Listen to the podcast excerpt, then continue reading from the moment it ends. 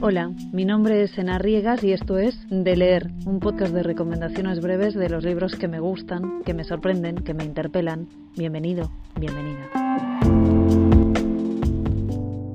Esta es la historia de una madre y de una hija, del amor a los libros y a la literatura, del amor a los otros, de la vida cotidiana, doméstica, de los espacios que habitamos, de los ruidos detrás de las paredes, de lo que espiamos a través de las ventanas, de cómo mezclamos las cosas que nos importan, de qué nos contamos, qué guardamos, qué se hace con la memoria, quién la conserva.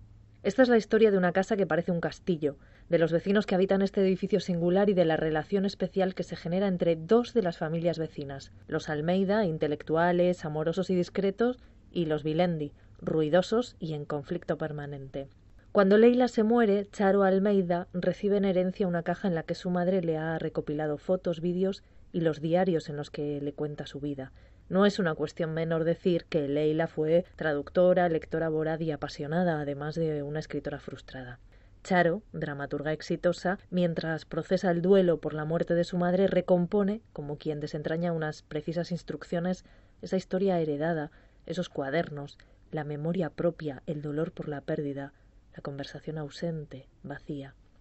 Muchas veces me pregunté, y me adelanto, vos también te preguntarás, ¿por qué tanta necesidad de escribirlo todo? Quisiera poder explicarlo, incluso para mí misma.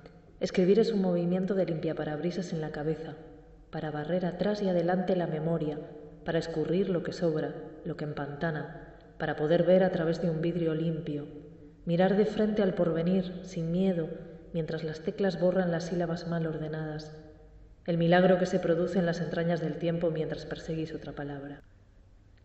Este texto es un trasunto de edificio, una original alegoría entre la arquitectura y la escritura. Las casas son con nosotros. El edificio donde viven los protagonistas de esta historia es casi un personaje, claro, y la historia que leemos es una proyección de eso también. Tal vez porque, como Leila le recuerda a Charo en sus cuadernos, la única casa llena de gente que vale la pena es la literatura.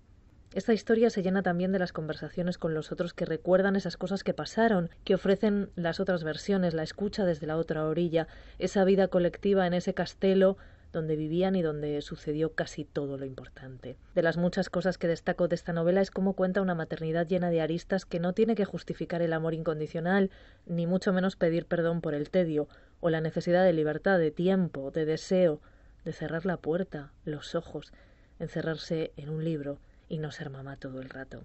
Siempre sospeché que en mi cabeza los conductos deben seguir la forma de un laberinto. La información más básica se desvía, se estanca, desaparece o se distorsiona. No te preocupes, he sido feliz así, muy. Hubiera odiado con toda mi alma tener una mente con cañerías rectas y desagües perfectos. Yo necesito que la canica se pierda y vaya a los tumbos dentro de mí, como en un flipper. Rebota contra las paredes de la máquina, va y viene enardecida, hace recorridos impensables, el resultado es una lógica diferente, intuitiva y una vida menos previsible. Vaya que sí, lo vas a verificar enseguida. Leila y Charo escriben y se escriben como si fueran el reverso y el anverso de la misma historia.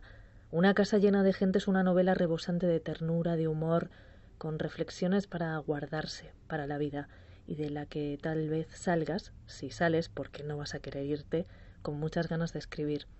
Escribir es retener, aprisionar, comprimir lo que se escapa. Escribir es merodear lo imposible. Escribir es el único momento de amor total hacia uno mismo y a veces de odio. Gracias por escuchar. Si te gusta este podcast te puedes suscribir, también lo puedes valorar y si quieres lo puedes compartir para que le llegue a más gente. Hasta la próxima.